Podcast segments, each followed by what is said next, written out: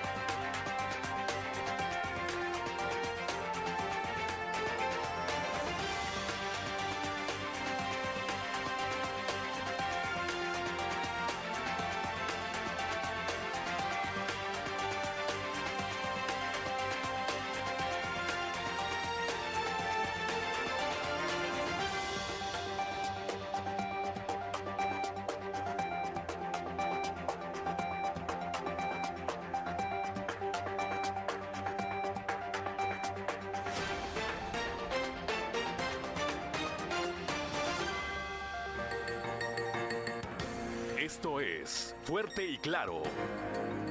Transmitiendo para todo Coahuila. Fuerte y Claro. Las noticias como son. Con Juan de León y Claudia Olinda Morán.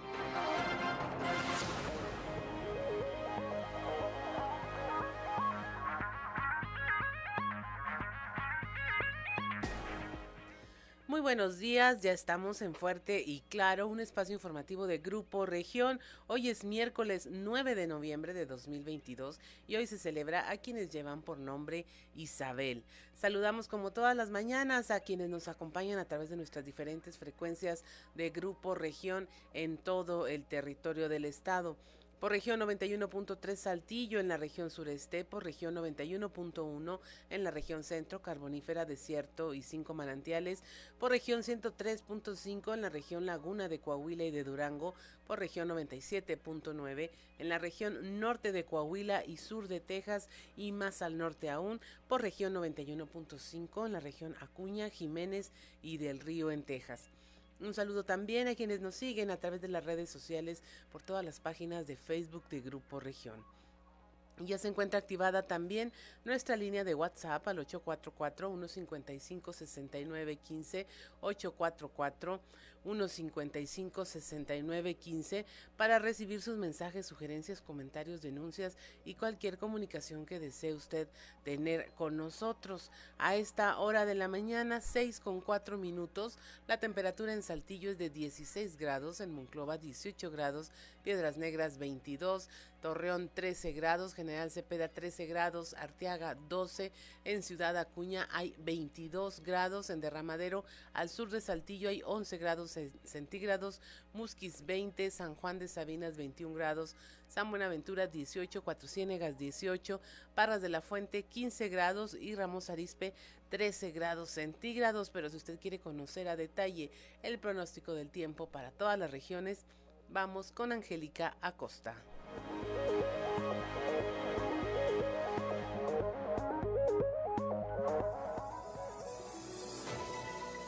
Pronóstico del tiempo con Angélica Acosta.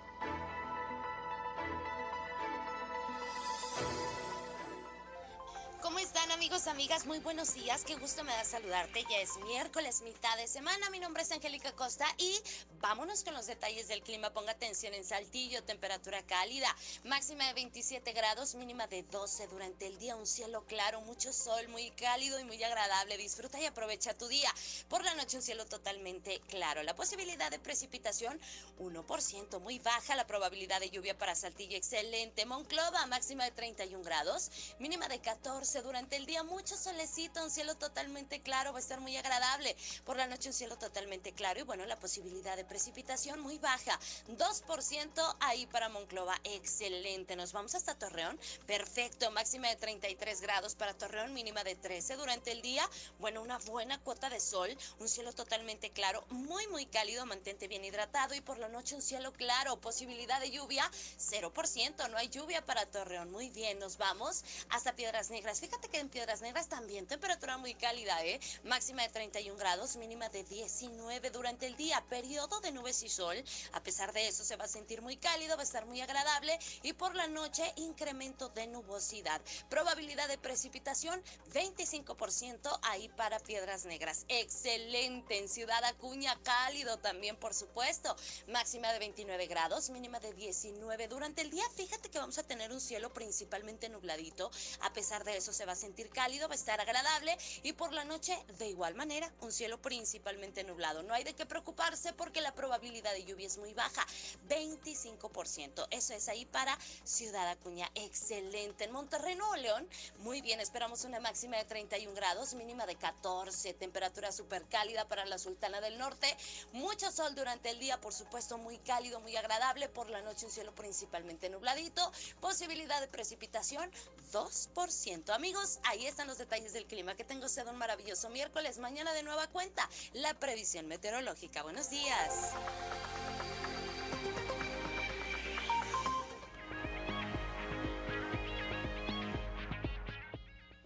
6 de la mañana con 7 minutos y es momento de escuchar el mensaje del sacerdote Josué García con Dios ama. Diócesis de Saldillo, Josué García. Dios ama. Hemos venido hablando acerca de la virtud cardinal de la fortaleza, pero resulta que la fortaleza se puede encontrar entre dos excesos, o bien la temeridad o la impavidez. A la temeridad es cuando no medimos nuestras fuerzas, es cuando nos dejamos vencer por el temor es cuando nos preocupamos de más por los temores que llegan a nuestra vida cotidiana. En cambio, la impavidez es cuando no tememos a lo que realmente deberíamos de temer. El punto medio, recordemos que Santo Tomás es un aristotélico y siempre busca el punto medio en todas nuestras virtudes, tendría que ser, en este caso, la audacia, que es aquella que nos va a permitir medir nuestras fuerzas, pero también la que nos podrá tener una realidad acerca de nuestros temores. Sin duda alguna, en nuestro diario vivir, la fortaleza y la audacia siempre la tenemos que tener a la orden del día, porque o bien o nos dejamos vencer por nuestros temores o nos lanzamos sin medir las consecuencias ni nuestras propias fortalezas. Diócesis de Saldillo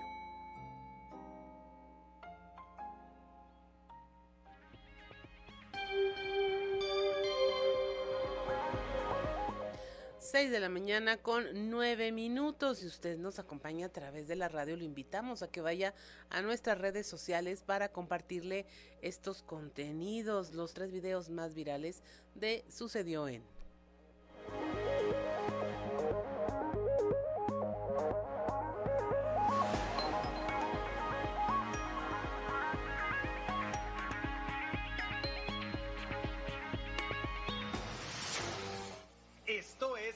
Sucedió en los tres videos más virales del momento.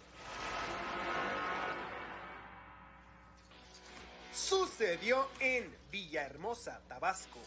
Una mujer fue víctima de violencia al caminar sobre una avenida la mañana de este 8 de noviembre. Las imágenes, captadas por dos cámaras de seguridad instaladas en la zona, se aprecia cómo la mujer camina tranquilamente por la acera mientras que el agresor, identificado por los lugareños como un franelero, se mueve en sentido opuesto. Cuando ambos se cruzan, el sujeto brinda un fuerte puñetazo en la cara a la señora, misma que queda aturdida y metros después solicitó ayuda pues afirmó que el agresor traía una piedra envuelta en una camisa. Las autoridades ya investigan el caso. Sucedió en Madrid, España. Durante el partido entre el Rayo Vallecano y el Real Madrid, correspondiente a la jornada 13 de la Liga Española, se suscitó un evento demasiado inusual. Se acercaba el final del partido cuando un pelotazo de un futbolista merengue se fue tan arriba de la portería que fue a dar a la terraza de un departamento que se encuentra a un costado del estadio, instante que fue grabado por un aficionado que se encontraba allí mismo que festejó el momento. Los ahora propietarios del balón aseguran que no venderán el souvenir y advierten a las personas que no caigan en falsas publicaciones que promocionan la venta del mismo hasta por 200 euros. Sucedió en Ciudad de México. A través de la plataforma TikTok se hizo viral el momento en que un taxista intentó secuestrar a dos mujeres que se encontraban a bordo de la unidad. De acuerdo con lo narrado en el video, una pareja se percató de que la puerta trasera del automóvil se encontraba abierta y las manos de una mujer hacían señas. Ante esto, el conductor se dispuso a pitar para alertar al taxista de que estaban pendientes de la situación. Afortunadamente, tras varios metros recorridos, el chofer hizo el alto y ambas mujeres descendieron del vehículo, que se dio a la fuga. Las señoras afirmaron que el taxista se desvió de la ruta e iba hacia rumbos desconocidos, por lo que entraron en pánico. Incluso una de ellas indicó que pasó por su cabeza aventarse de la unidad. La fiscalía de la ciudad ya investiga el caso.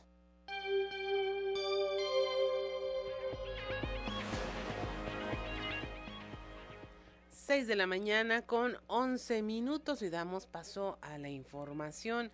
Un transportista perdió la vida la tarde de este martes en la carretera 57 a la altura del kilómetro 231 del tramo de Los Chorros con dirección de Matehuala a Saltillo. El tráiler quedó en cenizas con el operador dentro. El accidente se registró cerca de las 14.30 horas de ayer martes. Acudió el personal de Caminos y Puentes Federales como elementos del Cuerpo de Bomberos de Arteaga. Testigos y transportistas que presenciaron este accidente dijeron que el camión circulaba por el carril de alta velocidad, pero en la curva que se dirige hacia el túnel se encontraba el tráfico detenido. A pesar de no ir a exceso de velocidad, el operador no alcanzó a frenar e intentó esquivar el impacto. Sin embargo, no lo logró y antes de chocar de frente contra otro camión, golpeó a otra unidad por un costado y esta salió de la cinta asfáltica pasando por el muro de contención y terminando en un barranco. El tractor camión, señalado como responsable, comenzó a incendiarse con el operador en el interior y a pesar de que trataron de sacarlo, quedó atrapado dentro del tráiler que se incendió por completo. Las maniobras por parte de las autoridades, así como de las municipales y federales, tardaron alrededor de dos horas en culminar con el fuego para posteriormente comenzar la limpieza de los escombros y así liberar la vialidad. Al lugar pues llegó la aseguradora quien sería a cargo de los daños y de dar aviso a la familia de este conductor informando de su deceso. La línea de transporte para la que laboraba será cargo de los gastos correspondientes. Personal de la Agencia de Investigación Criminal de la Fiscalía General del Estado llegó al sitio para tomar conocimiento de lo ocurrido y trasladar el cuerpo a las instalaciones del CEMEFO, donde se determinarán de manera legal las causas de la muerte. 6 de la mañana con 13 minutos y pasamos a la información generada en los municipios y en voz de nuestros reporteros en cada una de las regiones. Aquí en la región sureste, ayer el Congreso del Estado aprobó la reforma para que haya un gobierno de coalición con 19 votos a favor y 5 en contra. El Congreso del Estado aprobó esta reforma a la Constitución local que pone los cimientos para la construcción de gobiernos coaligados. Esto derivada de la iniciativa presentada por el Grupo Parlamentario de Acción Nacional. La información con nuestro compañero Raúl Rocha.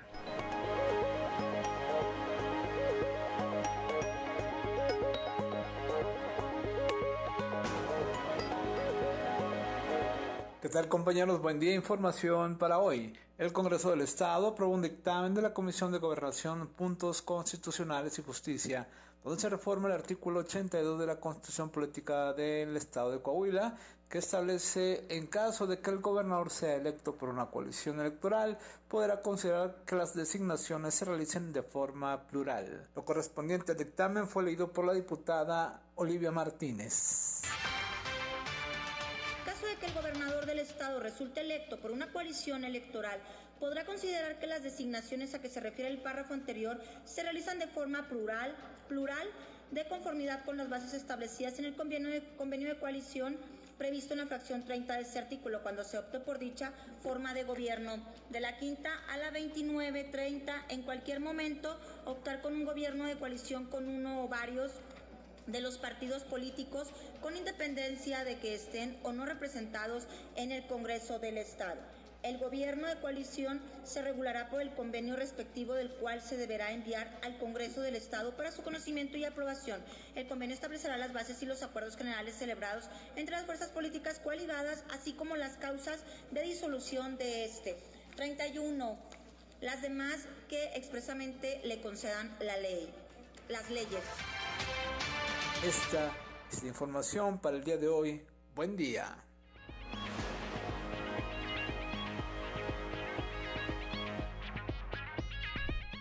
Seis de la mañana con 16 minutos. Allá en la región Laguna está creciendo el consumo de cristal por parte de la población femenina.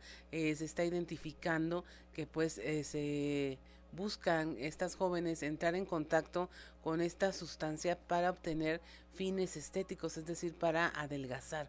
La información con nuestro compañero Víctor Barrón.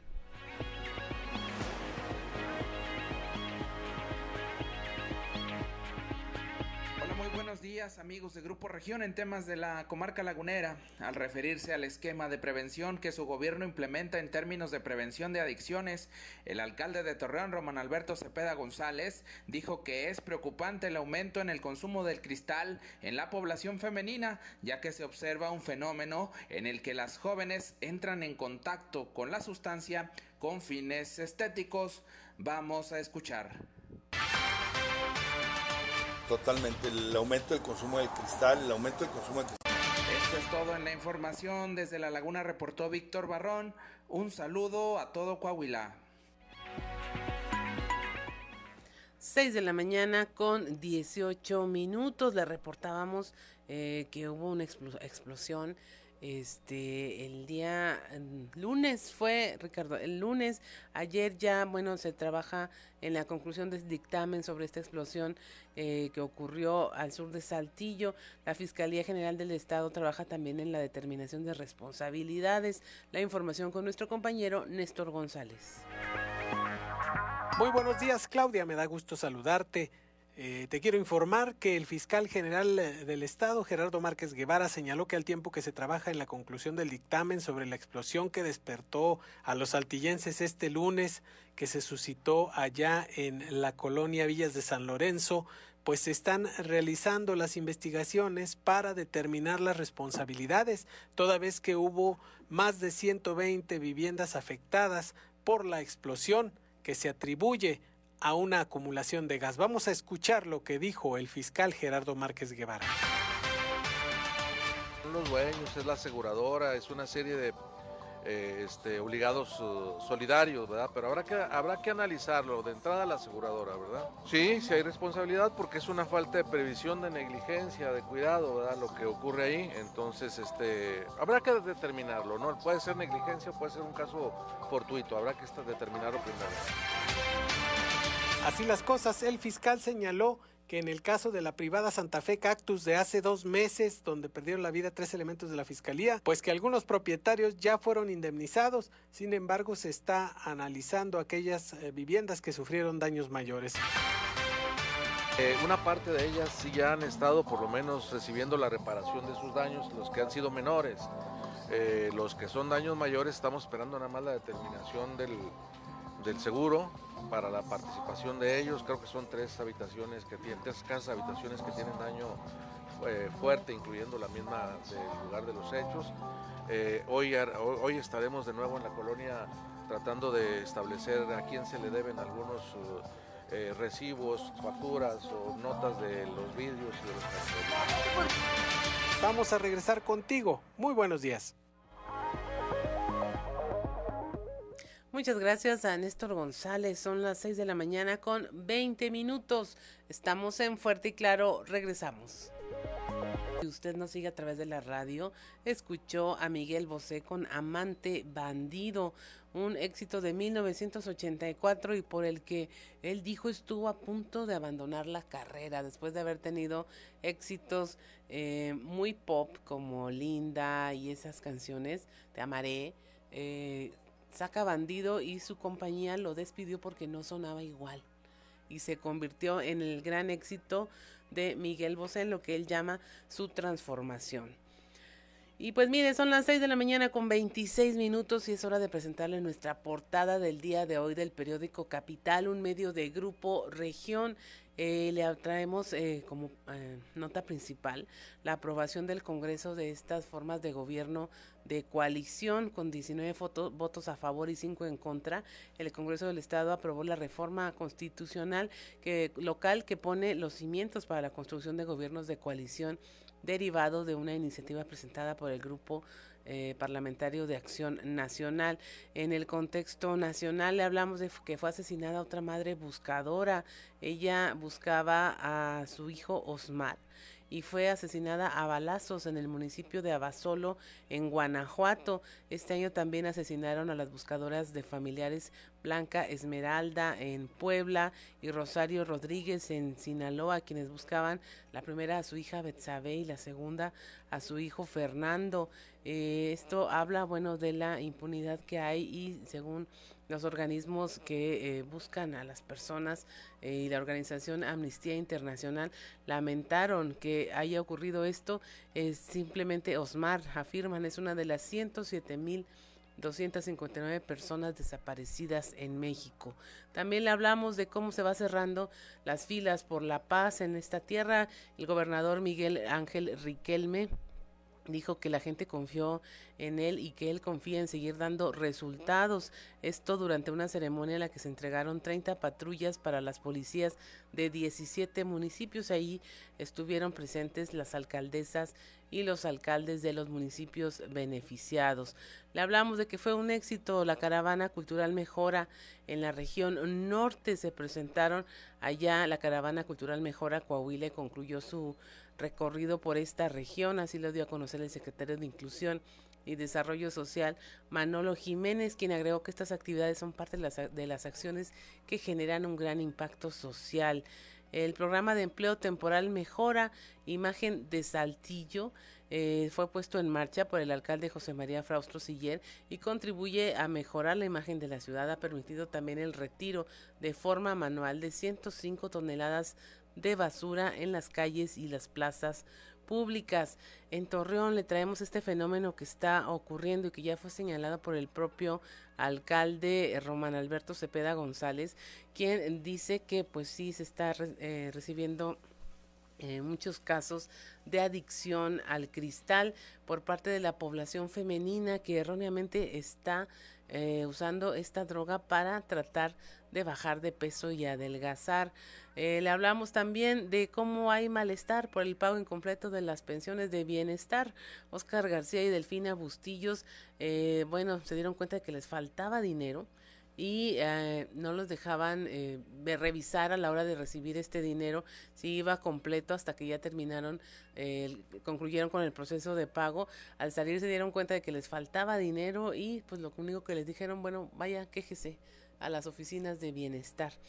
Preocupan más las garrapatas que la viruela del mono. Esto lo afirma el secretario de Salud Roberto Bernal Gómez, quien dijo que los casos de fiebre manchada, que es provocada por la picadura de las garrapatas, tienen una mayor mortandad que la viruela símica, a la cual pues mediáticamente se le ha dado mayor importancia. Son las 6 de la mañana con 30 minutos y es momento de escuchar qué se dice en los pasillos.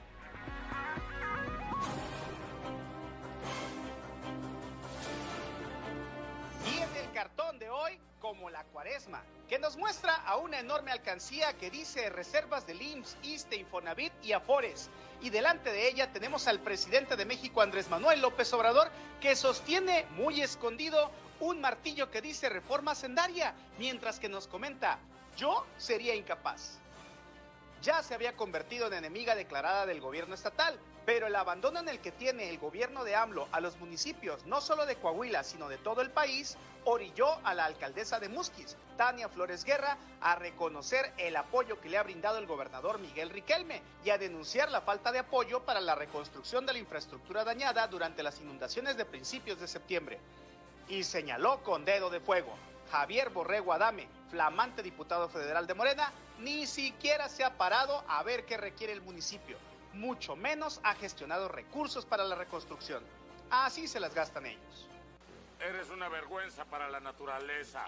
El llamado a cerrar filas que hizo ayer el gobernador Miguel Riquelme por la paz de nuestra gente y la paz de nuestra tierra, sin duda tiene gran significado.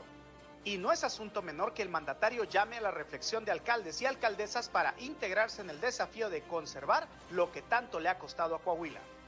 El apoyo se lo demostró a 17 alcaldes y alcaldesas a los que les entregó patrullas nuevas y les reiteró su compromiso de que no están solos pese a la falta de recursos de la federación para apoyar a las policías. Y más tardaron en entregarle las llaves de la nueva patrulla al alcalde de San Juan de Sabinas, Mario Alberto López, Magín para sus cuates, que este en subirse a la unidad y retirarse del estacionamiento del centro de gobierno brincando camellones y todos así las formas del rupestre edil morenista que ya ha dado mucho de qué hablar. Y no precisamente por ser el alcalde que Nueva Rosita y sus alrededores esperaban, sino por los escándalos de borracheras, mujeres y dispendio de mucho, pero mucho dinero. ¡Aprende a conducir, vaquero! La que como dice una cosa, dice otra, es la diputada Lisbeth Ogazón Nava, a quien no le cuadran las declaraciones cuando del INE se trata Resulta que la diputada de Morena ayer dijo que el INE ha sido responsable histórico de muchos fraudes electorales. En el discurso de la 4T de debilitar al órgano electoral que tanto esfuerzo ha costado construir. Pero cuando alguien le clavó la pregunta de que si el triunfo de AMLO en 2018 no fue legítimo por haber sido avalado por el INE, la legisladora titubeó. Dijo mi compadre, qué difícil es ser Chairo. Ya no, hijo. No te creo. Para mañana jueves se espera la visita en la ciudad de Silvano Aureoles Conejo, ex gobernador de Michoacán que se integró a aquella alianza federalista que antes de la pandemia conformó un bloque de gobernadores de oposición encabezados por Coahuila, Nuevo León y Tamaulipas que le hicieron mucho ruido a la 4T. Ahora, como exgobernador, Silvano viaja por el país promoviendo el movimiento Por Amor a México, con el que pretende ganar impulso para aspirar a una candidatura presidencial en 2024. Lo curioso es que la invitación que ha circulado para los medios tiene el logotipo del PRD. Y aquí, ni tardas ni perezosas, las tribus locales del Partido del Sol Azteca, encabezadas por Maritel Maguajardo, ya se desmarcaron y desconocieron esa gira. Como quiera, habrá que ver qué dice el michoacano en su gira por tierras de su amigo Miguel Riquelme. Así que, ah, veremos qué sucede. Estoy un poco nervioso.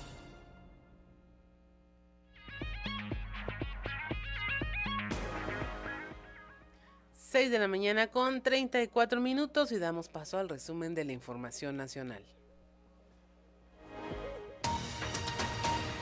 Buscan pocos a miles. Una de cada tres comisiones de búsqueda estatales opera con menos de 10 personas en su estructura, mientras que las de Oaxaca y Yucatán permanecen a cargo de una sola persona encargadas de buscar a cientos de desaparecidos. La Comisión Estatal de Búsqueda de Colima, por ejemplo, el año pasado fue reportada por la Comisión Nacional al Comité contra la Desaparición Forzada de la Organización de Naciones Unidas como unipersonal, es decir, que solo una persona eh, quedaba a cargo de la búsqueda de más de 900 desaparecidos.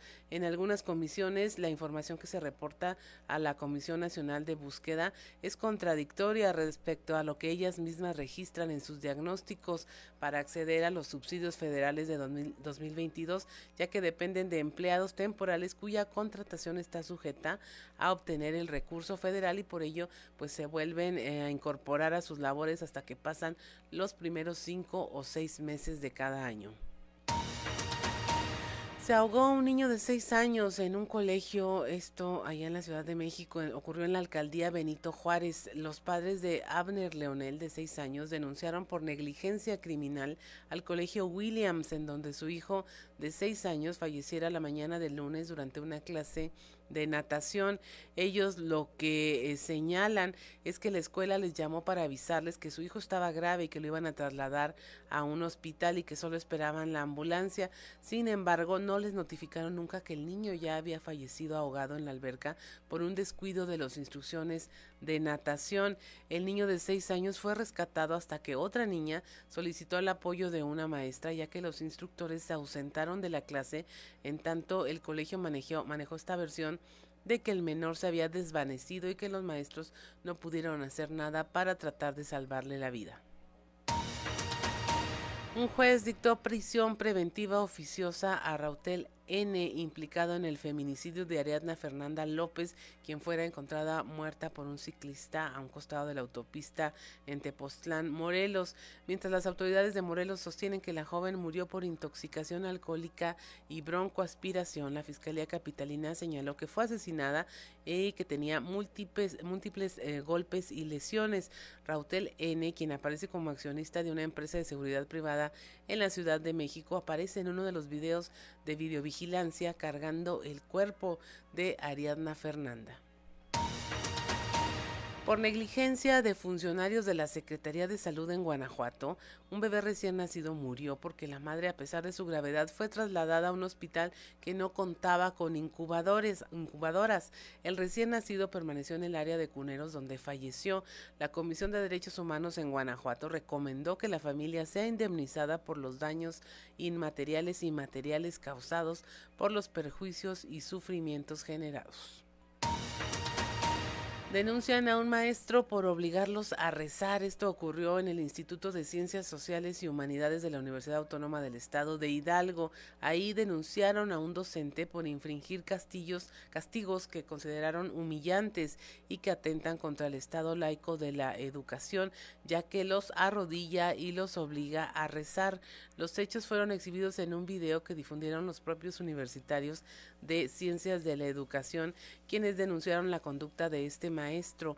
En el video de 31 segundos, los estudiantes registraron cómo en el salón de clases uno de sus compañeros aparece arrodillado frente al escritorio del maestro para posteriormente ponerse a rezar un Padre Nuestro. Y en el municipio de San Pedro Garza García, en Nuevo León, se van a multar a los vecinos que saquen sus recipientes de basura antes del llamado del camión recolector. También van a multar a quienes alimenten a los osos. Protección Civil de esta localidad se ha reunido con los vecinos de esta demarcación porque estos han estado alimentando a los osos, incluso les han colocado croquetas eh, para perro y agua en las banquetas, lo que ocasiona que estos bajen de forma frecuente hacia las áreas habitacionales. Eh, estos animales, dice Protección Civil, lo que ocurre es que no, no es que tengan hambre y que no encuentren, encuentren alimentos, sino que se van acostumbrando a que hay bolsas de basura e incluso comederos, por lo que llegan a las zonas habitacionales a comer y a tomar agua, ya como por costumbre, pues son muy inteligentes los animales. Y hasta aquí el resumen de la información nacional. 6 de la mañana con 39 minutos. ¿Cómo ve usted esto de los osos? Eh, suena, pues sí, razonable que si encuentran una mejor forma de alimentarse, son seres muy inteligentes, pues que la aprovechen y bajen a comer, ya no tendrían que cazar ni trasladarse eh, largas distancias para encontrar alimento, es lo que está ocurriendo allá en San Pedro Garza García.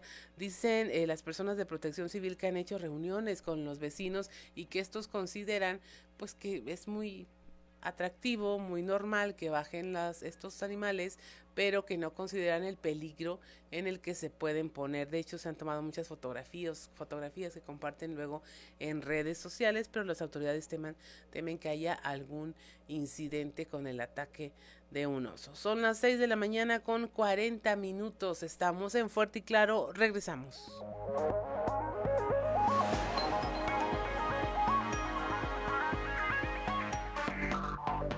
Enseguida regresamos con Fuerte y Claro. El cáncer de mama afecta gravemente a Miguel Bosé con Don Diablo. Y si no la bailó, sencillamente es porque usted no es humano. Continuamos con la información y nos vamos a eh, la información que se, que se, genera en el Estado. Hay malestar por el pago incompleto de la pensión. Eh, Oscar García y Delfina Bustos manifestaron su inconformidad luego de que no recibieron su pensión del bienestar completa. Esto ocurrió allá en el norte, en Piedras Negras. Norma Ramírez nos tiene el reporte. Muy buenos días, la información desde Piedras Negras. Los beneficiarios Oscar García y Delfina Bustillos Franco manifestaron su inconformidad al no recibir su pensión de bienestar completo, ya que afirman que los apuran para recibir el beneficio, pero no les dan tiempo para verificar que el monto sea completo, por lo cual, al retirarse de la mesa receptora, ya no pueden reclamar. El restante en esta ocasión indicaron que les resultó en 500 pesos, mismos que pidieron que les dieran y los mandaron a interponer una queja a las oficinas centrales en la Ciudad de México. Este, Vamos me... a recibir el apoyo y entramos muy confiados a, a, hacer el cobro.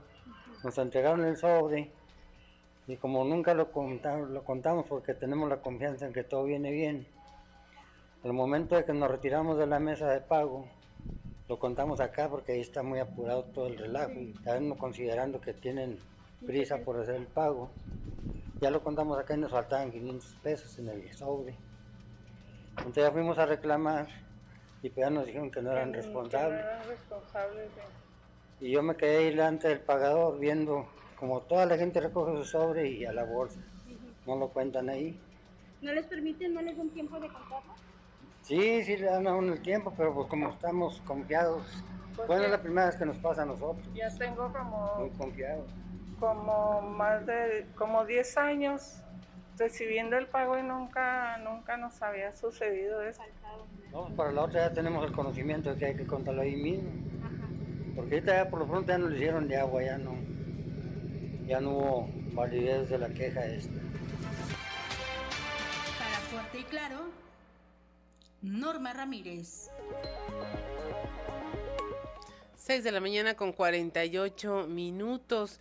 Ya los exámenes periciales que se realizaron eh, por la muerte de una mujer en el ejido El Poleo eh, ya pues eximieron uh, de responsabilidad a los policías de Arteaga. El alcalde declaró que el deceso fue tras inhalar gas pimienta, fue algo eh, que no se pudo haber previsto y que no había motivos para que los oficiales involucrados pues eh, permanecieran en arresto. La información con nuestra compañera Leslie Delgado. Buen día, informando desde la ciudad de Saltillo. El alcalde de Arteaga, Ramiro Durán, declaró que el deceso de la mujer del ejido El Poleo, luego de inhalar gas pimienta, fue algo fortuito, por lo que la Fiscalía General del Estado consideró que no había motivos para que los oficiales involucrados permanecieran en arresto, por lo que retornaron a sus funciones. Asimismo mencionó que la carpeta de investigación continúa abierta. No, sigue la carpeta abierta. La fiscalía está investigando. Los oficiales de primer momento estuvieron a disposición de la fiscalía. La fiscalía, por medio de, un oficio, un escrito, nos dijo que hasta el momento no había responsabilidad contra los oficiales, que seguía la carpeta de investigación, pero no había motivo como para tenerlos en arresto.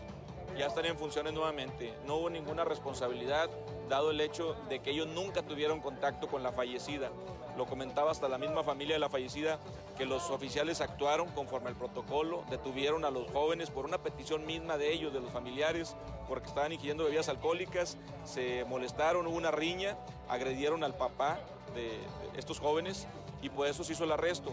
Se utilizó el gas ya que era un oficial hombre y una oficial mujer. La oficial mujer fue la que eh, puso este gas en los ojos, en la cara de los jóvenes para poder arrestarlos al verse ella vulnerada ante estos jóvenes. La fuerza del hombre siempre va a ser mayor que, las mujeres y, y se utilizó el protocolo.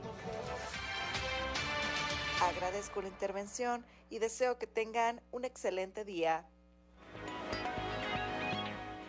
6 de la mañana con 50 minutos. Si usted recuerda este caso, eh, fue la actuación de la policía, utilizaron el gas pimienta y hasta después llegó esta mujer ya eh, mm, mayor de edad, una persona mayor, y se empieza a sentir que se ahoga y se intoxica al respirar el gas, pero ya había pasado toda la acción policíaca, o sea, no, no se lo arrojaron a ella ni nada por el estilo y bueno, ya se deslindaron aquí las responsabilidades, la persona pues finalmente falleció tras haber inhalado el gas bajo estas circunstancias. Y nos vamos a la región carbonífera. Podría fincarse el delito de homicidio culposo contra el propietario de la mina El Pinabete. La información con nuestro compañero Moisés Santiago. Muy buenos días, es un placer saludarles desde la región carbonífera. Esta es la información que tenemos para hoy. Al recibir denuncia de los deudos de los mineros atrapados en el pozo de carbón en Agujita, el Pinabete, el delegado de la Fiscalía General del Estado, Ulises Ramírez Guillén, señaló que al terminar el rescate podría fincar el delito de homicidio culposo a quien resulte responsable. Así lo da a conocer.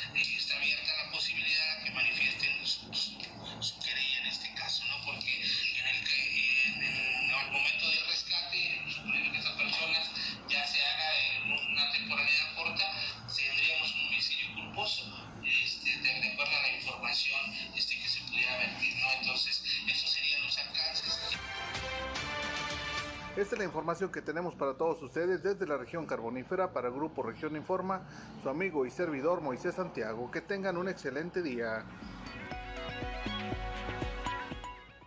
6 de la mañana con 52 minutos. Va lento el plaqueo de autos ya regularizados, esto en la región centro. La información con nuestra compañera Guadalupe Pérez. Muy buenos días, saludos desde la región centro. Pablo González, recaudador de rentas, nos habla de este proceso de regularización, el cual va muy lento. Si hay 45 mil vehículos en la región y llevamos 8 mil, en total, pues no, no, va muy despacio. Para los 20 días que nos quedan de, de, este mes de noviembre y diciembre, pues no se va, no se va a cumplir la meta. Esperemos que pues que le sigan, ojalá que quieran el año que entra seguirle y nosotros vamos a estar eh, al pendiente para seguir regularizando los vehículos que, que, que circulan aquí en la ciudad. Realmente la gente, hay más gente enojada que contenta. Entonces, los, los que ya hicieron su, su, sus trámites de regularización, pues es, es, algo que nos toca a nosotros como gobierno del Estado y federal. La verdad es que estamos haciendo 100 en tres módulos que tenemos. Bueno, pues así como lo precisa, de un promedio de 45 mil autos que hay en la región centro de procedencia extranjera, al menos 8 mil han sido regularizados hasta el momento, lo que habla de qué tan lento va este proceso. Saludos desde la región centro para Grupo Región Informa, Guadalupe Pérez. Son las 6 de la mañana con 54 minutos. La temperatura en Saltillo está en 16 grados, en Monclova 18, Piedras Negras 22, en Torreón hay 13 grados, en General Cepeda 13 grados, en Arteaga 12, Ciudad Acuña 22 grados, en Derramadero al sur de Saltillo hay 11 grados centígrados, Musquis 20, San Juan de Sabinas 21, San Buenaventura 18 grados, Cuatro Ciénegas 18 grados también, Parras de la Fuente 15 y Ramos Arispe 13 grados centígrados. El día de hoy tenemos las temperaturas bastante disparejas en todo el estado, eh, pero bueno, ya se espera que cambien eh, por la llegada de frentes fríos y demás. Son las 6 de la mañana con 55 minutos, estamos en Fuerte y Claro, regresamos.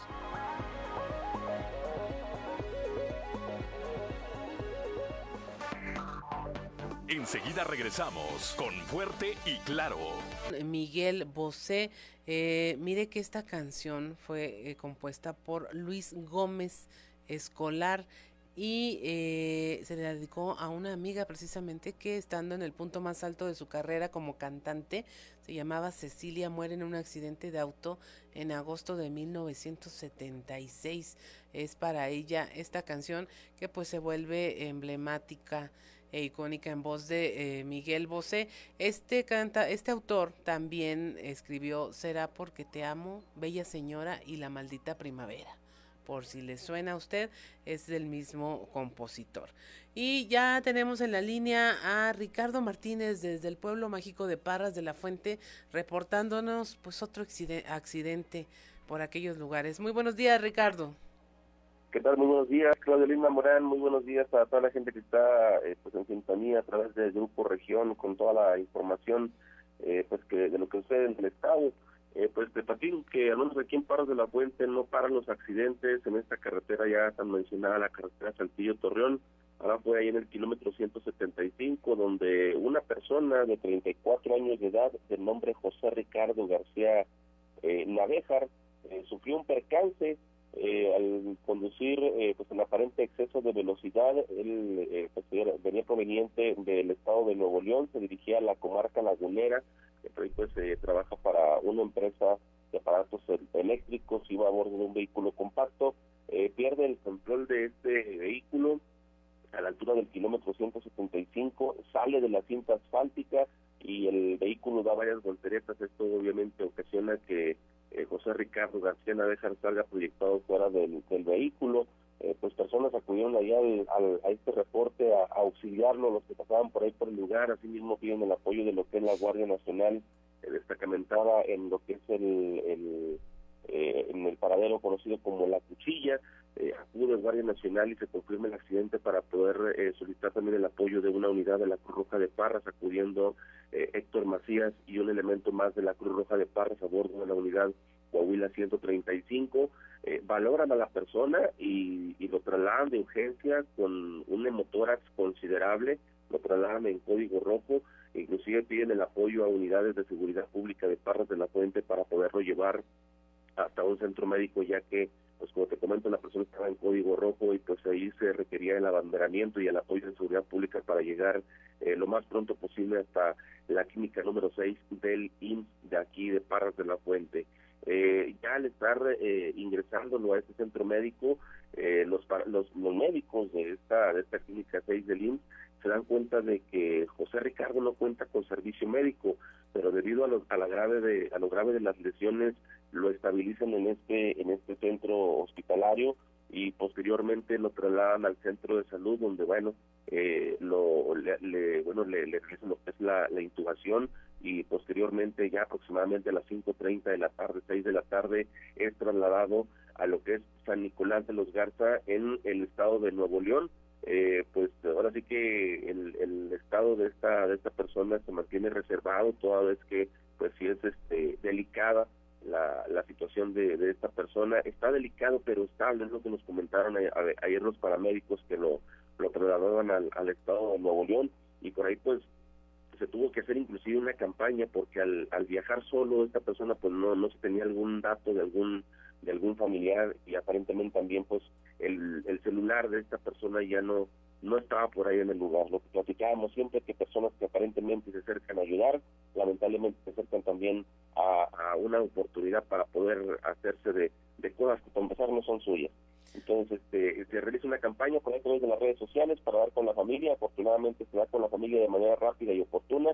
Y pues esta persona ya está siendo atendida allá en, en, San Nicolás de los Garza, en Nuevo León. Esperamos que se, que se encuentre bien este señor José Ricardo García Navejar, de 34 años de edad, con hemotórax eh, agudo considerable. Esta es la, la, valoración que dan los médicos eh, de la ciudad de Parras de la Fuente. Así es, pues muchas gracias por tu reporte, Ricardo Martínez. Estaremos al pendiente. Gracias, buen día. Claro, claro que seguimos al pendiente. Muy buenos días.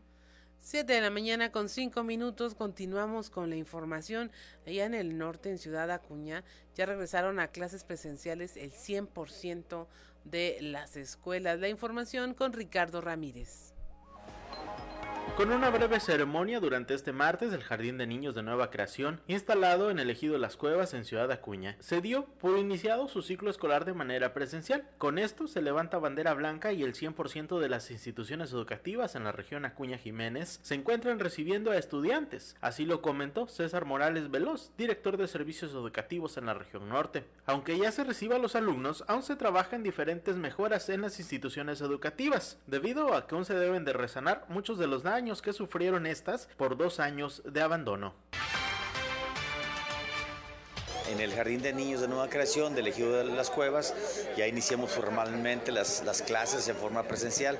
Era el único eh, centro educativo que estaba por, por, trabajar en forma presencial. La semana pasada, con apoyo del tecnológico, este, de nuestra oficina, se hizo una limpieza alrededor de, del jardín, ¿verdad? Este, para que ya la escuela estuviera en condiciones de regresar. Y precisamente el día de ayer eh, hicimos ahí un acto inaugural, ahí se cortó el, el listón para que darle, este, puse una proyección ahí dentro de la comunidad y estuvieron padres de familia acompañándonos, muy contentos por, por este hecho de que sus hijos ya estén trabajando en forma presencial. Informó para Fuerte y Claro Ricardo Ramírez. 7 de la mañana con 7 minutos. Una inversión histórica se hizo en el CONALEP en Ciudad Acuña.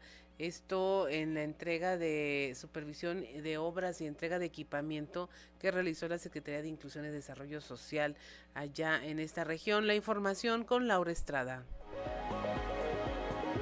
¿Qué tal amigos de Fuerte y Claro? Los saluda Laura Estrada desde Ciudad Acuña para informarles que en el marco de la supervisión de obras y entrega de equipamiento hecho por la Secretaría de Inclusión y Desarrollo Social al plantel Conalep Acuña, el director general de la institución en Coahuila, Alfio Vega de la Peña, señaló como una inversión histórica el presupuesto de 4 millones 300 mil pesos ejercido en pavimentación del estacionamiento, construcción de techumbre, equipamiento de aulas y entrega de equipo de cómputo durante este ciclo escolar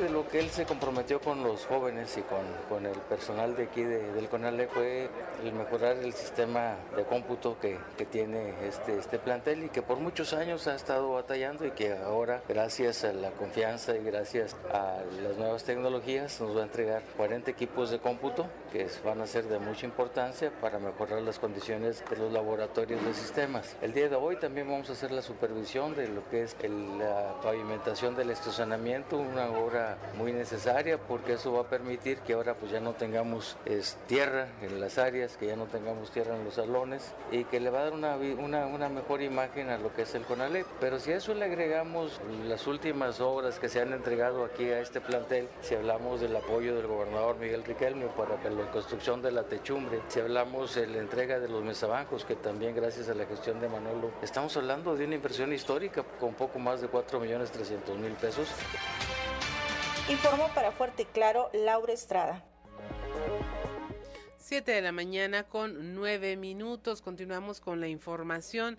El secretario de Salud en el Estado, Roberto Bernal Gómez, aseguró que los casos de fiebre manchada provocada por la picadura de las garrapatas tienen una mayor mortandad que la viruela símica, la cual, aunque mediáticamente pues se le ha dado mayor importancia, en el caso de la llamada viruela del mono, Coahuila tiene un registro de 57 casos estudiados, 12 de ellos confirmados y 4 pacientes pendientes de resultado.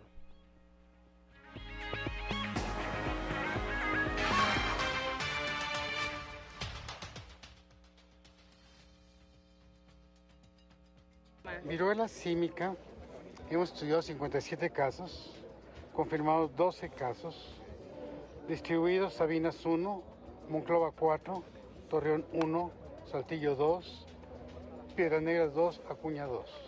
Tenemos cuatro pendientes de resultado. En relación a fiebre manchada, que es algo que realmente me preocupa por la, no son muchos casos, pero por la mortalidad que esto implica. Tenemos confirmados 24 casos. De esos 24 casos tenemos 18 funciones. Échale el número, son como 75%, es importantísimo eso. Estos están distribuidos Francisco Medero 2, San Pedro 4, General Cepeda 1, Parras 1, Ramos Arispe 3 y Saltillo 13. Tenemos que trabajar con perros callejeros. Yo voy a trabajar con la bióloga atlantina, y vamos a ver qué estrategias podemos tomar, independientemente de lo que hacemos, de las fumigaciones y, de, las desparasitaciones. Tenemos que trabajar con los perros de la calle.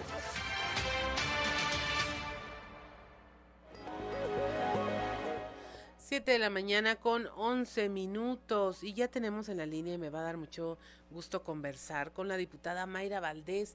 Ayer en el Congreso del Estado hubo actividad importante y hoy pues nos platica de viva voz qué es lo que ocurrió y qué repercusiones tiene eh, para un tema tan democrático como es ponerse de acuerdo en los gobiernos de coalición. Muy buenos días, diputada. Gracias, Tede. Muy buenos días. Un saludo a todo su auditorio. Cuéntanos, ¿qué fue lo que ocurrió ayer en el seno del Congreso del Estado? Pues mira, el día de ayer se aprueba eh, la reforma constitucional que, propuso el Partido de Acción Nacional en cuanto a los gobiernos de coalición. Este, esta reforma este, se le hace una modificación al artículo 30 este, de la Constitución Política del Estado de Coahuila, donde ya se crea la figura de gobiernos de coalición aquí en Coahuila. Eh, si bien sabemos, esta figura fue creada a nivel federal y se incluye en la constitución política de los Estados Unidos mexicanos y desde ahí nos daban facultad a los estados para legislar en este tema. Entonces ya se presenta la reforma constitucional y ya agregamos lo que es la figura para poder trabajar y tener un gobierno de coalición.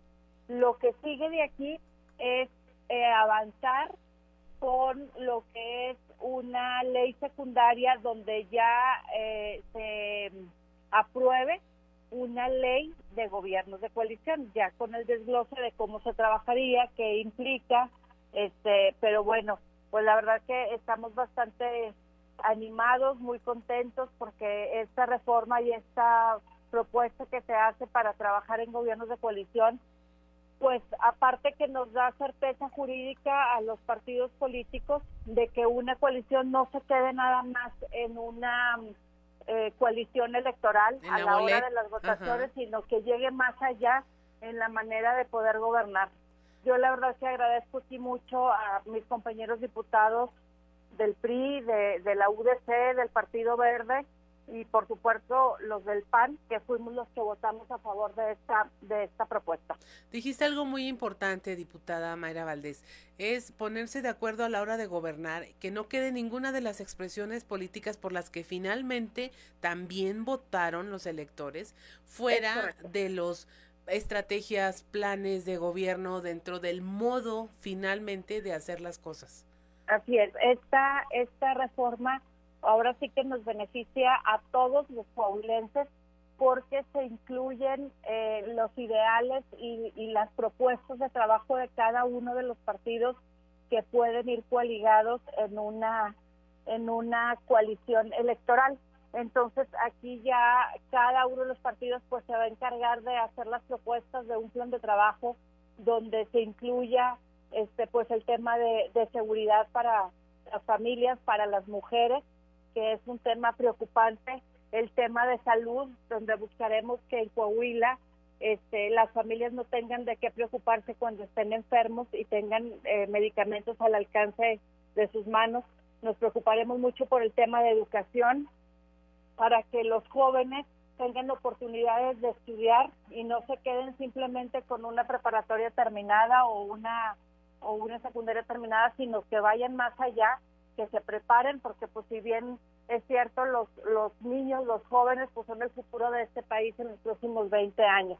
Entonces eh, esta nueva manera de, de gobernar de bajo un gobierno de coalición pues nos da transparencia este porque ahora sí que en este gobierno puede haber este gente trabajando de varios partidos políticos y eso nos obliga a trabajar con eficacia, con eficiencia y para beneficio de todos los y las coahuilenses.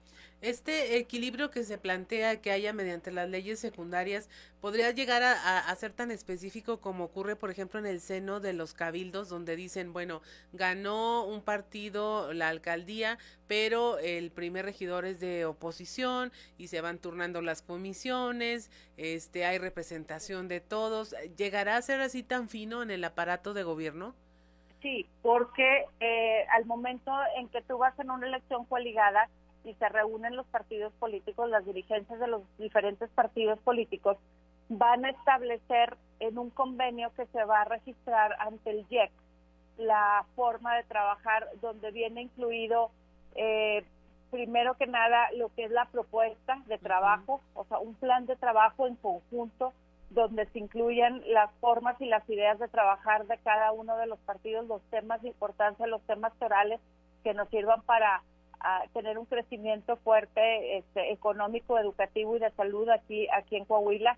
Hoy por hoy batallamos porque pues ya las familias no les alcanzan ni para ir a hacer la despensa, ¿verdad? Todo está carísimo, entonces tenemos que eficientar toda esta propuesta para elaborar ese plan de trabajo en este misma en este mismo convenio se va a registrar el qué diputaciones, por ejemplo, para el siguiente periodo electoral o para el 2024, en el caso de que se vuelva a trabajar bajo este esquema, qué alcaldías irían en este en este parámetro para cada uno de los partidos o, o bien cada una de las secretarías al momento de ganar una alcaldía, qué direcciones iría para cada uno de los partidos o si es en el caso de la gobernatura, qué secretarías serían las que ocuparían los cargos de diferentes partidos políticos. Entonces, esto nos da pluralidad, nos da una, una especie de gobernar para todos, donde quepan todos este, y sobre todo que se trabaje con honestidad y por el bien de todos los,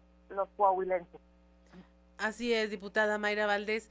Eh, nos explicaste muy claramente cómo va a ocurrir. Esto va a estar siempre transparentado hacia todos los electores. O sea, el elector va a saber que está votando por eh, una fórmula en la que eh, algún tema en particular él lo va a ver garantizado finalmente en la función pública. Así es, porque aparte de esto, estamos especificando también en los puntos a seguir en la ley secundaria esta ley, aunque ya la propusimos, apenas está en, la Comisión de Gobernación para su discusión. Esta ley secundaria todavía no se aprueba, pero también estamos creando la figura de un comité que se encargue de revisar que el convenio que se registró ante el JEC se vaya cumpliendo. Y obviamente todo esto va a depender de eh, la facultad que va a tener el, el gobernador o el alcalde electo en su momento de que él tenga las ganas y, para que se pueda cumplir este, este convenio. Así es, diputada. ¿Algo más que quieras agregar respecto a la tarea legislativa? Eh, ¿Qué otros temas traes ya estudiados en cartera? Y finalmente saber, todo esto va a estar a tiempo para la jornada, para el próximo proceso electoral. Así es. Te comento que la ley secundaria está en comisiones ya esperemos que para finales de noviembre o para diciembre ya le estemos discutiendo en el Pleno para que se pueda aprobar y poder llegar a un siguiente proceso electoral ya con una ley en Coahuila establecida de cómo se trabaja bajo el esquema de gobiernos de coalición.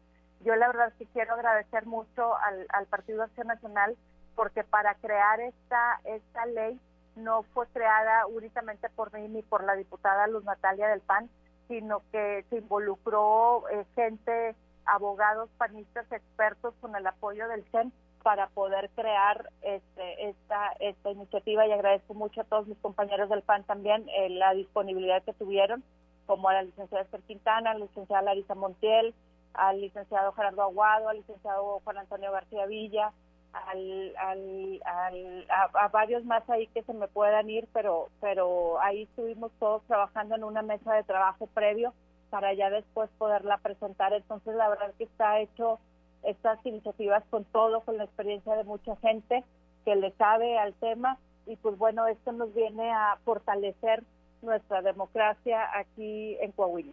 Así es, pues muchas gracias, diputada. Como siempre, muy agradecidos de que nos tomes tu, la llamada a esta hora y sobre todo la disponibilidad para aterrizar todos estos temas ante nuestra audiencia que pueda estar muy involucrada en todo este proceso.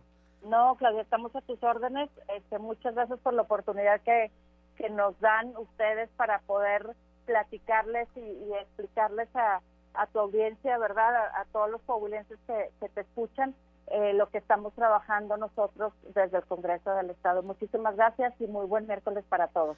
Gracias, diputada. Muy buena jornada también. Son las 7 de la mañana con 20 minutos. Estamos en Fuerte y Claro. Regresamos.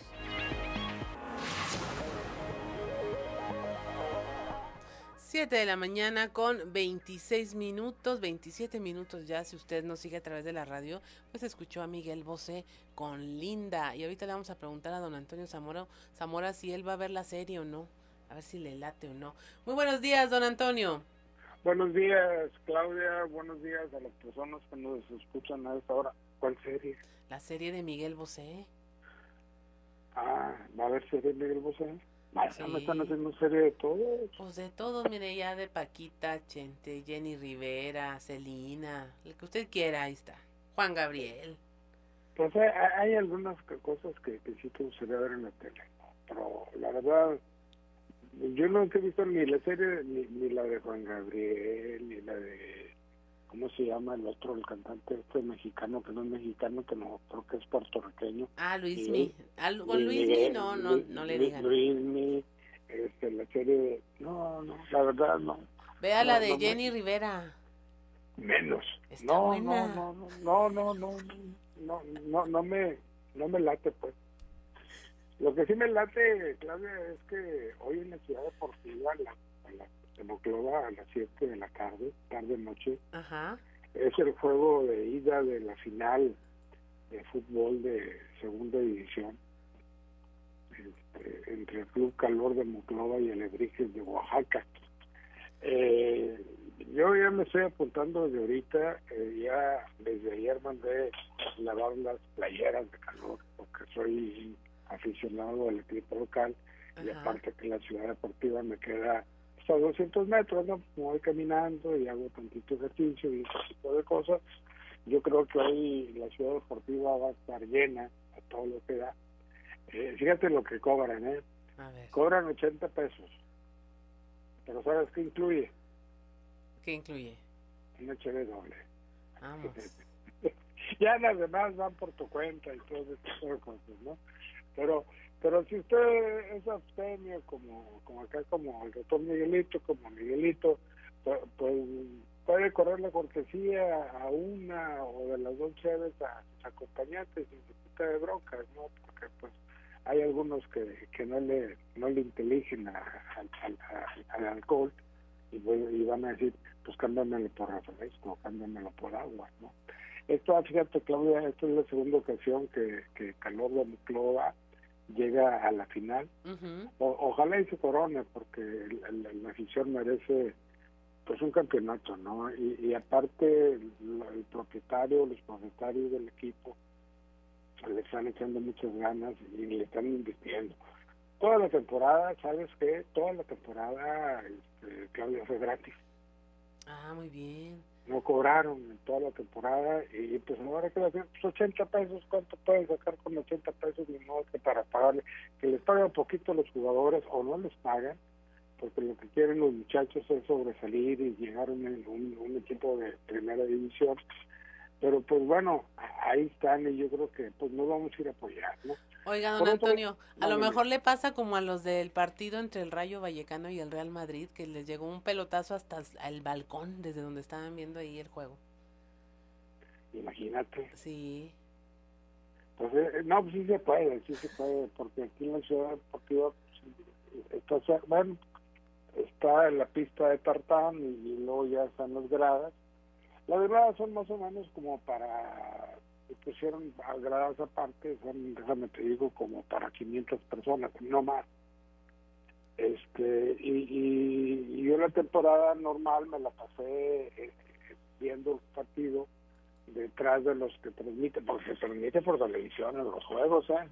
Ah, muy bien. Ahora se, se transmiten Dice aquí Ricardo Guzmán que para qué quiere más butacas y con esas tiene. Ricardo, no empieces, Ricardo, no empieces, porque mira, Claudia y Juan te echan la paleta ti, yo sé que son ellos. No hay pruebas, don Antonio. Pero, te culpan a ti, Ricardo. O sea, a mí Ricardo ya me dijo, mire, mire señor Zamora, mire, cuando, cuando le diga a Juan o le diga este, Claudia, yo no soy, la verdad, yo soy un angelito, dijo. ya nos cacharon, ya nos cacharon. Oye, este, una pequeña encuesta que yo creo que no hay necesidad de contestarla, nada más que, que la gente que nos escucha, la, la gente que, pues se, se, haga una reflexión eh, y, a lo mejor ahí puede obtener cosas diferentes. Eh, la pequeña encuesta es, a ver, primera pregunta, ¿le da Morena seguridad, orden y paz a los mexicanos? ¿Le da educación y salud de calidad? ¿Le provee infraestructura eficiente? cuida su medio ambiente, amenaza la democracia y libertades de los mexicanos. Yo creo que los únicos que pueden responderle pues son somos los mexicanos y, somos este, quienes debemos de, pensar si se están haciendo o no se están haciendo bien las cosas. ¿no? Yo creo que, que pues bueno, hay que echarle una reflexión eh, precisa, concreta a ese asunto y por otro lado, todavía no sé si ya llegaron a, Coahuila las famosas, este, los sellos amarillos que está colocando la Profeco a las bombas eh, de gasolina, que se supone que estas bombas ya han sido verificadas, que sí dan litros de litro, y que la manera en que nosotros los este, consumidores lleguemos a cargar gasolina este, tenemos que ver la, ese sello amarillo en frente de la, de, la bomba. Entonces no sé si en Saltillo hayan llegado, eh, el Moclova todavía no, eso significa entonces que no las han verificado y si no las han verificado, pues imagínate cómo estará ahí el asunto. Así es, pues la última revisión que tiene el gobierno de México a través de la Profeco fue en febrero del 2022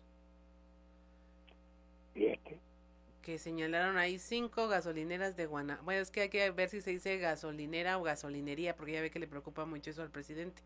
En Guanajuato, Coahuila, Puebla y el Estado de México. Oye, es que tres horas de, mañanera, pues bueno, tiene que inventar cosas para salir hablando, ¿no? o se pone a tartamudear o, o confunde la magnesia con la gimnasia. Pero como me dijo un amigo que está muy cercano ahí a, esos cuates, dice mi amigo Toño, todo es actuado. Todo es actuado. Todo es actuado. Pues muy, muy bien calculado, porque sí se lleva todo el tiempo.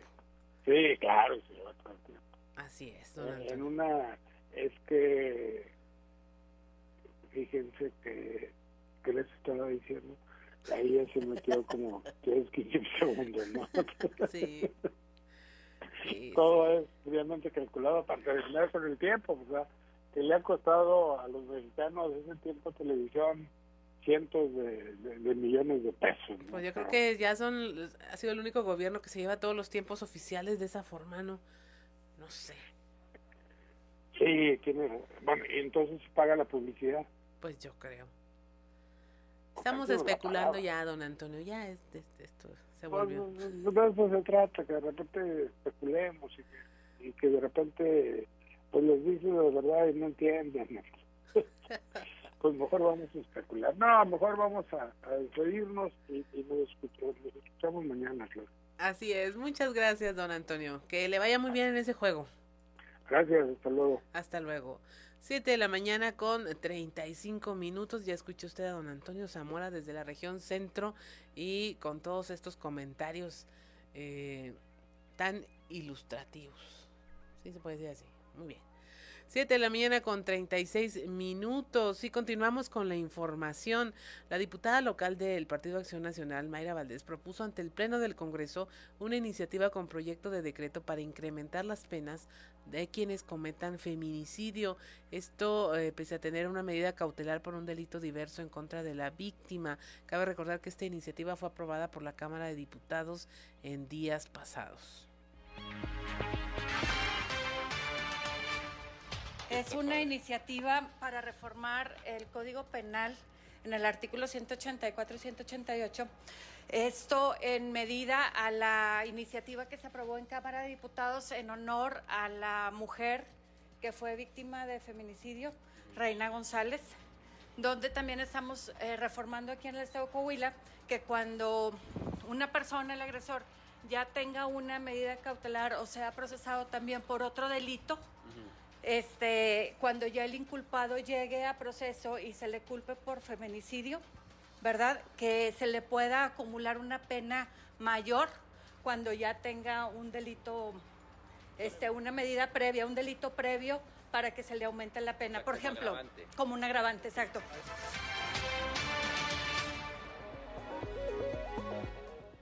7 de la mañana con 37 minutos. Ayer también la diputada local del Partido Verde Ecologista, Claudia Rodríguez, levantó la mano para ser candidata por este partido a la gubernatura de Coahuila. Eh, ahorita el Partido Verde estamos trabajando, seguimos eh, eh, operando, seguimos en campo. Este, hasta el día de hoy te puedo decir que el Partido Verde eh, va solo eh, y eso lo traemos, eh, llevamos dos elecciones que el Partido Verde ha ido solo y eso hasta el día de hoy, fue, en el 2020 fuimos solos, quedamos en cuarta fuerza política, 2021 fuimos solos, quedamos en la cuarta fuerza política, entonces eso nos, te pones a ver que vamos bien, ¿no? Entonces ahorita el Partido Verde, su única alianza va a ser con los, con los coahuilenses. Bueno, candidato, posibles nombres. Tenemos candidatos, tenemos buenos candidatos hombres, tenemos candidatos mujeres, tenemos a, eh, eh, perfiles, buenos perfiles, perdón. Este, el licenciado José Refugio Sandoval, tenemos al licenciado Raúl Tamés, tenemos a, a la licenciada Natiana Mendoza y ¿por qué no yo? También. ¿Para cuándo definirían? Levanta la mano.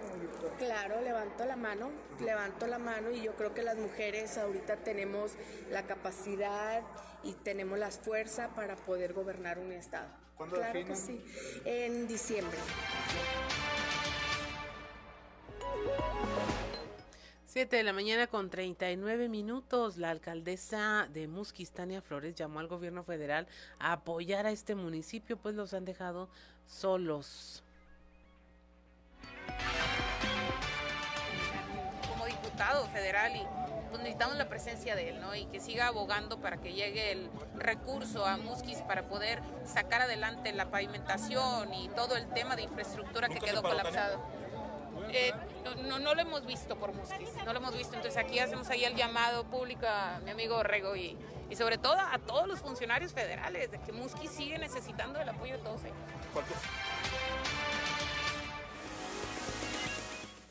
7.39 de la mañana se refiere al diputado federal de su propio partido, Javier Borrego Adame, quien dijo pues ni siquiera se ha parado por el pueblo, pero pues hace un llamado no solo a él, sino a todas las expresiones del gobierno federal, pues para que se apunten y doten de recursos al municipio para su reconstrucción y principalmente dijo en el tema del el agua.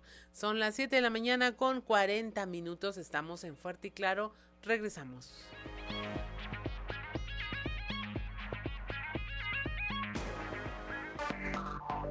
Enseguida regresamos con Fuerte y Claro. Escuchó a Miguel Bosé con Morir de Amor y una canción de los setentas. Es de las primeritas de Miguel Bosé. Y hay una versión nueva, Ricardo Guzmán, con Los Ángeles Azules. También de Morir de Amor. Y bueno, eh, mire, eh, vamos a escuchar en este momento este tema del Twitter con Siempre, siempre hay un tweet.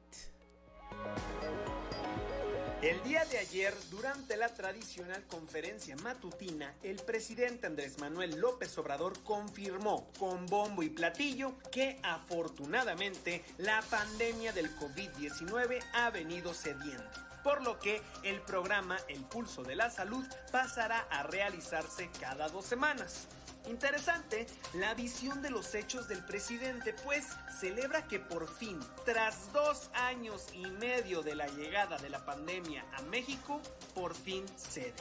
Supongo que ha olvidado que hasta el día de ayer se han reportado 330.406 muertes por esta pandemia que, por si fuera poco, el 26 de abril del 2020, durante un mensaje vía Twitter, se atrevió a decir que, a diferencia de otras partes, México sí pudo domar la pandemia.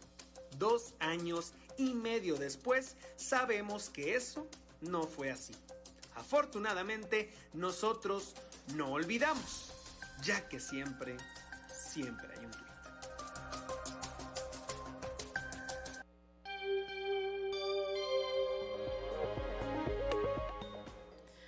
7 de la mañana con 48 minutos.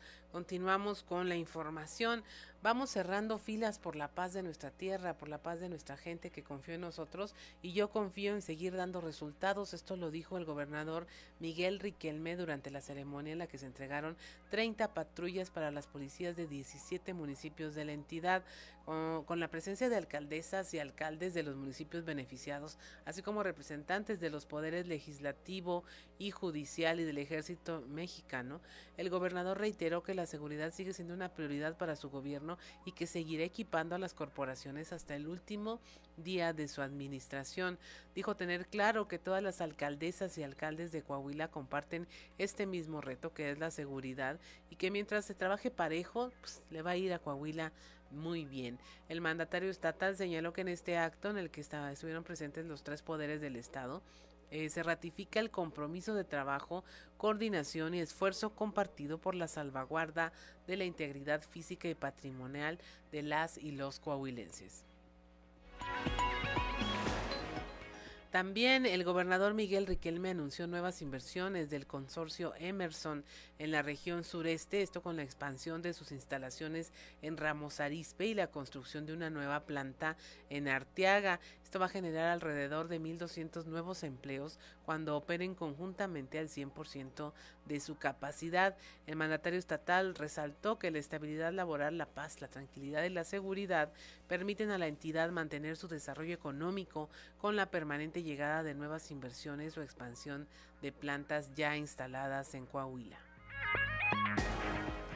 7 de la mañana con 49 minutos. En otra información, el programa de empleo temporal que puso en marcha el alcalde José María Fraustro Siller contribuye a mejorar la imagen de Saltillo y ha permitido retirar de forma manual 105 toneladas de basura de las calles y plazas públicas. Sofía Franco Villalobos, titular de la Dirección de Medio Ambiente y Espacios Urbanos, informó que con gran éxito se realiza este programa en el que 900 personas se sumaron a las labores de embellecimiento de la ciudad a través de la actividad de barrido manual.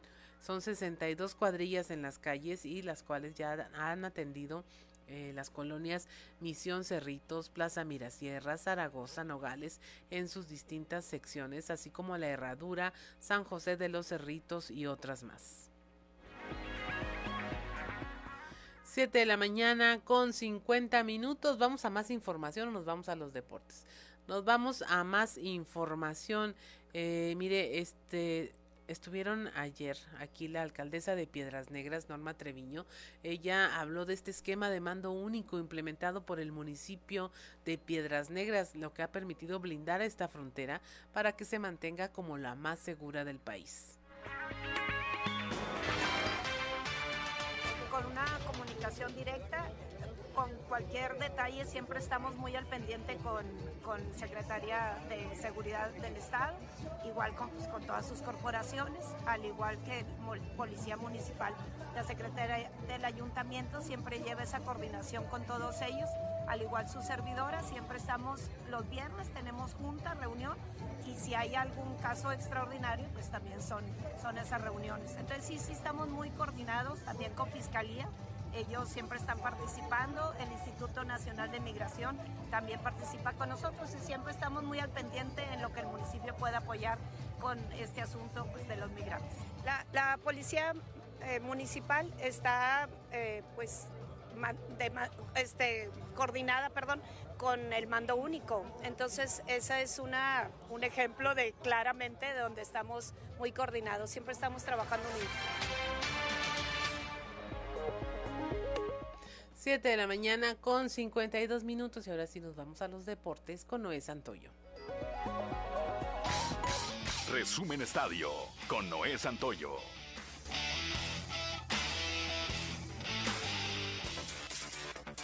Las malas noticias se confirmaron para la selección mexicana de fútbol que no podrá contar con Jesús Manuel, el Tecatito Corona en la Copa del Mundo. Así lo anunciaron de forma oficial. Fue una charla entre Gerardo el Tata Martino, director técnico del Tri y el propio jugador, donde se decidió que causaría baja de la lista rumbo a Qatar. Corona presentó en agosto una rotura de peroné y de ligamento de tobillo. Se hablaba de entre 4 y 5 meses de recuperación, por lo que era muy complicado que cumpliera los plazos de recuperación para estar al 100% para la justa mundialista. En cambio, en la mente de Gerardo Martino solo está la idea de llevar a la Copa del Mundo a Raúl Jiménez, aunque no esté al 100% de la lesión en el pubis, que lo dejó fuera de actividad en Inglaterra desde agosto. Jiménez no tendrá minutos de juego en el partido contra Irak el día de hoy, porque es muy pronto para probarlo. Si bien ya entrena casi el parejo de sus compañeros, el Tata esperará al duelo contra Suecia. Por lo anterior, Santiago Jiménez sería el sacrificado y quedaría fuera de la Copa del Mundo. El encuentro entre el Tri e Irak trae inicio a las 14 horas, tiempo del centro de México, con un gol a los 5 minutos de entrar al campo, asumiendo la responsabilidad desde los 11 metros y una asistencia para cerrar el partido. El mexicano Irving Lozano fue decisivo para que el Napoli sumara los 3 puntos ante el Empoli tras vencer los dos goles por cero en un partido que dominó pero que no pudo desbloquear hasta la entrada del Chucky.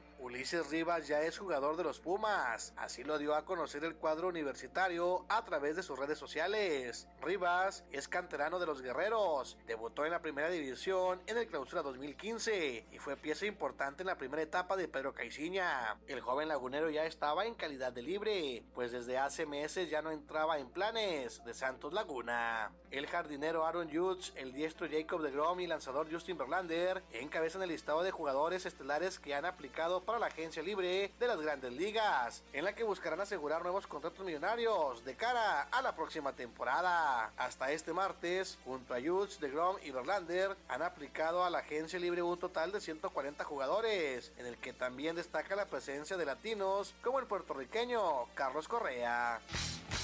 Resumen Estadio con Noé Santoyo.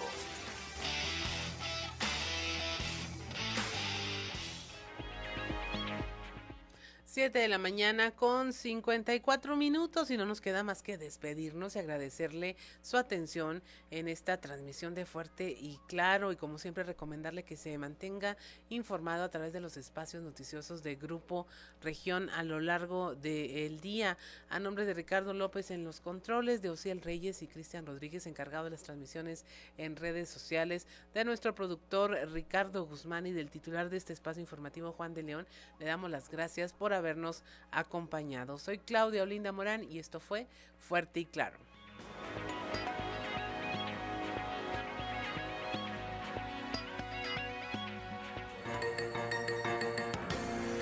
Escuchaste Fuerte y Claro. Las noticias como son. Transmitiendo para todo Coahuila. Fuerte y Claro. Con Juan de León.